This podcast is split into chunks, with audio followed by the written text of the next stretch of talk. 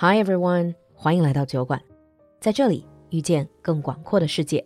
眨眼之间，二零二三年全部法定节假日都已过完，想在年末收获一个不一样的自己，口语突飞猛进吗？酒馆学院的进阶口语课第二十五期正式开放，超级早鸟价报名，赶快联系小助手占位置吧。微信号是 l u l u x j g，我们在酒馆等你。Now on with the show.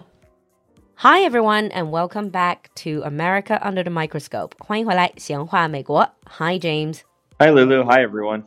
Has been some time since the last time we spoke. So how's the new semester treating you? Uh, it's been busy. Dealing with teenagers is a it's a handful. Actually, I thought today we can talk about education related topic. Cool. In fact, the other day I was talking to some of my students. I said, what kind of subjects you did in school. And apart from the major subjects, the academic subjects, we were talking about health education, specifically sex education. Really? Yeah. I usually that's a topic I find many students don't want to talk about.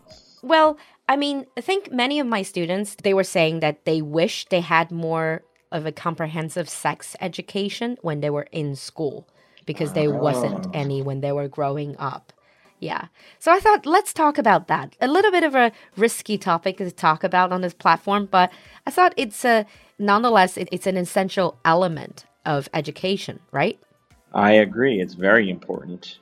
Mm. So first of all, let's talk about your own experience when you were in school. Did you get any like formal sex education? Yes, I did have sex and health education is what a lot of schools call it. And I had it at all three levels from primary school, middle school, and high school. Ah, so that's always in the curriculum, 就是一直在课程设置里面的是吧？ Yeah, in most public schools, it very much is part of the curriculum. And let me guess, based on all these other topics that we talked about, it's not the same across the country. Every state has their own standards. That should be a meme for this program. It's not the same everywhere in America. Now, a lot of people, if they have never been to America, if they were just like listening to social media or whatever, people have this general perception of Americans are very, very open minded when it comes to sexuality, for example. I don't think that's true, is it? Not really, to be honest. Most Americans tend to be kind of conservative about it. Don't trust what you see in the media. Most hmm. people kind of keep to themselves about that kind of stuff. So, what is like the sort of general family attitudes, like parents' attitude? Are they happy that it's included or? Well, I've read recently in a poll from Planned Parenthood, which is a big nonprofit organization that deals with sex education and pregnancy, that most parents are supportive of these programs in schools. And they want the schools to teach the children the key factors which are involved uh, sexuality and health because it's part of being human and it's part of growing up. Oh, hang on a minute. You mentioned Planned Parenthood. Yes. In English, there is something called like family planning, right? So it's kind of like has to do with when you want to get pregnant, when you want to have babies. Is that true? 就有点计划生育，就跟我们的计划生育不是一样的意思，but it sort of is about planning when to have kids. It's along those same lines, but a lot of Planned Parenthood, what they do is they also do education about sexuality, sexual health, uh, sexually transmitted infections, and prevention, and all these things. So it's not like necessarily about family planning, about when to have children, mm. It try to avoid understanding what leads to children. Yeah, and also to sort of like prevent unwanted pregnancy, Correct. I suppose. Okay. All right. And since you mentioned it's like an essential part of the existing curriculum in a lot of the in most of the states, then what it is a part of? You said it's part of health education 就是健康教育的一部分. What is that particular module or part of curriculum called? Well, in my school, when I was a kid, it was part of your PE program. So there was a time that you lost part of your PE class to have lessons on this. Although now Okay. many schools include it in their what we call social emotional learning module or SEL. Social emotional learning. Yes. What's that about? It's just Well, it's how basically to. helping kids with their social needs, their emotional needs, and things like this. So it's kind of mental health related. And I sexual see. education is part of mental health too. Mm, so generally, want the kids to be well adjusted, Yep. well adapted. Mm. Okay, so let's talk about the actual content or get into a little bit about the content.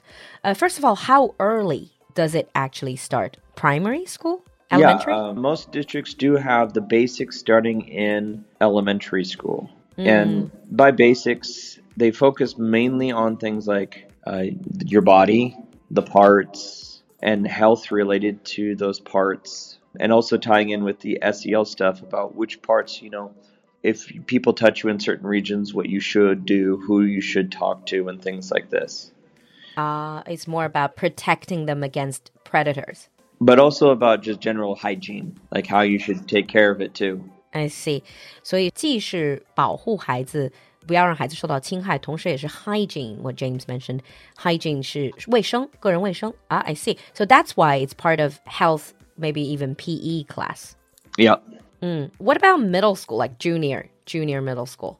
Well, when you get to middle school, that's where it gets a little bit more complex because middle schoolers, which is what I currently teach, they're going through the fun phase of puberty. 青春期, yeah, where their bodies start to change and they start to feel all sorts of messed up. Really. So, a big part of that, this is also you will likely get classes separated from male and female because they're very different Oh, situations and you don't necess- the girls don't necessarily want to have the boys listening to talks about menstruation. Oh, that is done as well. So in my school, when we were trying to do this kind of sex education, health education, they did separate men and women, boys and girls. So it's the same in America? Only for certain topics. Ah, I see. So the topics, like when it comes to talking about body parts, sometimes those are separated. Talking about menstruation, that was separated. But the big part of middle school is talking about what's normal with all these changes in puberty, how to cope, what you can do with when your hormones are going crazy. because that's also when you start noticing girls and boys. It is Yeah. yes. I deal with that daily. Yeah. Before in primary school, most kids were probably, oh, boys, gross, girls, gross. And then middle school is like, that's when you start to develop feelings. Well, middle school is a little bit boys are gross, but I like that boy. Mm, I see, I see. And who is teaching these classes? This is just like one designated teacher, or for example, like history teacher, but you also doubles as a sex education teacher. How does it work? God, no. I might be a homeroom teacher, but no, I would not teach that. Uh, normally, at least when I was in school, and I know a lot of schools in America did this, they invite experts to talk about this doctors, uh, counselors, psychologists, people who are, you know, went to school to understand these things. I see. I remember when I was in school, when I got that very limited sex education, it was taught. It was supposed to be taught by my biology teacher, but she was conveniently sick that day. So we had to self study. Ah. it happens. It does. Mm. But there's also one other big thing that takes place during middle school is they start teaching you about healthy relationships. Oh, right. Because you don't have the idea of like 早恋. So if a boy dates a girl in junior middle school stage, is that encouraged or at least allowed? It's allowed, it's not encouraged, hmm. but it's not forbidden. What happens now you are teaching? Are you teaching junior, middle, or are you teaching high school right now? I teach middle school. You teach middle school. So, what happens if you see a girl and a boy in your class getting really close, maybe during the recess, like they're physically quite affectionate? Would you intervene, Yes, like as a class rule, or more for their sort of like that's healthy it's a school. It's, that's actually a school-wide rule that uh, I would have to intervene. Ah, Yeah, so at school, physical displays of affection are not allowed. ah, I see. I see. Okay. So that's middle school, focusing more on puberty, the changes, the hormonal changes that your body goes through, and inviting experts and start to talk about healthy relationships. What about high school? High school, you start getting into the what I think a lot of people really think about when they hear the term sex education. Mm. Because in high school, that's where they really start teaching really what is safe sex. And they also teach about preventing pregnancies and preventing STIs. Now, I'm going to ask a very blunt question. So, this high school stage, the sex education is not more on don't do it, but on if you have to do it, what are the safe ways? What are the health precautions to. Well, that's going to actually depend on the school. My high school mm. was don't do it Oh, okay. when I was in school. Mm. Abstinence until marriage. You're supposed to wait till you're married. Okay. But that's much less common now because it doesn't work. You tell a teenager don't do something, Mm. They would they're do it. go do it. Yeah, they would do it. You know, sometimes you see in this like American TV shows or movies, they have this, oh yeah, they make a pledge, they have this promise ring or whatever. Does that actually happen? That you belong to a society and you all promise, make a promise that you will not do anything like that before getting married?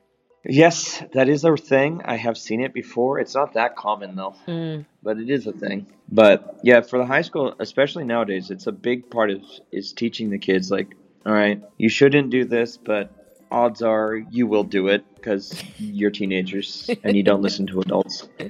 This is what you should do. This is what's safe. This is a condom. These are birth control pills. This is who you should go talk to if there's an issue. Mm. Things like this. Okay, so safe sex and contraception. I wish I had that part because they didn't teach me that part in high school. Well, you said well, your it's high school is focusing more on teaching you not to do it at all. Yeah, that was more than 20 years ago, though, so it's changed since then. Mm, I see. But I would think if they talk about safe sex, then of course they would talk about sexually transmitted diseases like STD, STI, AIDS, that sort of thing. Yeah, they definitely do that. I remember that fondly. They hammer that one into you. It's like, if you have sex, you'll get AIDS, The scare tactic, then. which, again, doesn't work. Mm, I see. Okay, so now I know this is only the basic episode, but guys, you got to understand. Usually, I would do a little bit of a translation, speak a bit more Chinese, and at this stage, but I can't because if I do, I probably will get our show banned. So we're gonna wrap up here. And if there are any words you don't know, I tried to speak very slowly I, and I try to hammer in those words. If you're still confused, check out the text so you can learn some very interesting words. And on that note, we're going to wrap up here. Thank you, James, for coming to the studio. And in the advanced episode, we're going to go into a little bit of a debate about sex education and how it should be or should it even be there. Yep, sounds great. All right, we'll see you next time. Bye, everyone.